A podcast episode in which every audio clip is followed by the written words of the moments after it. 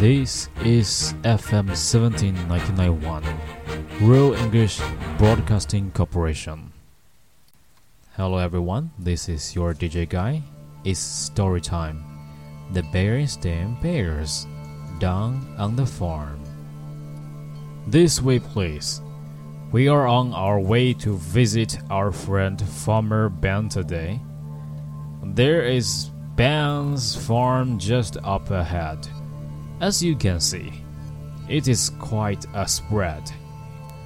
There's Ben himself feeding his dog, and there's Mrs. Ben feeding her flock, and there's Big Red the rooster making much ado about his big, loud cock-a-doodle doo.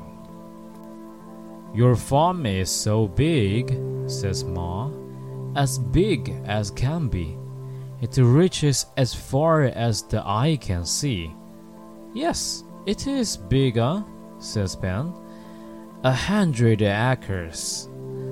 That's ten times ten.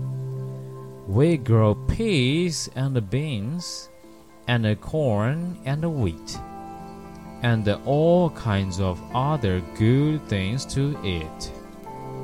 But we have help. Shep, our sheepdog, herds our sheep. I cover a lot of ground in my trusty jeep. My scarecrow keeps the crows away, and of course, farm machines are here to stay. Our barn cat, Bert, keeps the mice away. As for milking, I still like to do it the old fashioned way. Here, Brother Bear, give it a try. Oops! Brother gives Papa a squirt in the eye. I have a question, says Sister Bear. What is that tall thing over there? It is the silo, says Ben, where we store the wheat that we sell to folks who make things to eat. Because wheat what it takes to make the flour that goes into bread, cookies, and cakes. Says Mrs. Ben. It's lunchtime. Please take your seats. Everyone sit down and have some eats.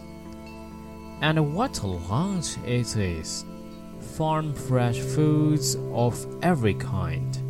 For dessert, they munch watermelon down to the rind. But a brother has another question to ask. We can say that a farm is very big task. My question is this: Is farming hard, or is it fun? Hmm, says Ben. Is farming hard, or is it fun? Well, it's not a job for everyone. There are hogs to slop, horses to feed, fences to mend, gardens to weed, sheep to shear, fertilizer to spread.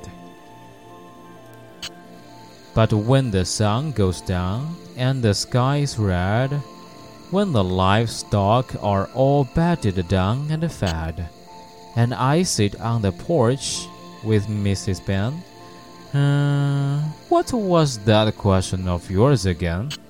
Hmm. Oh, yes. Is farming hard or is it fun?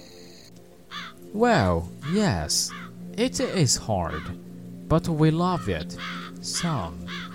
So I guess you might say farming is hard fun. That's all for Down on the Farm. That's all for today. Thank you for listening. This is your DJ Guy.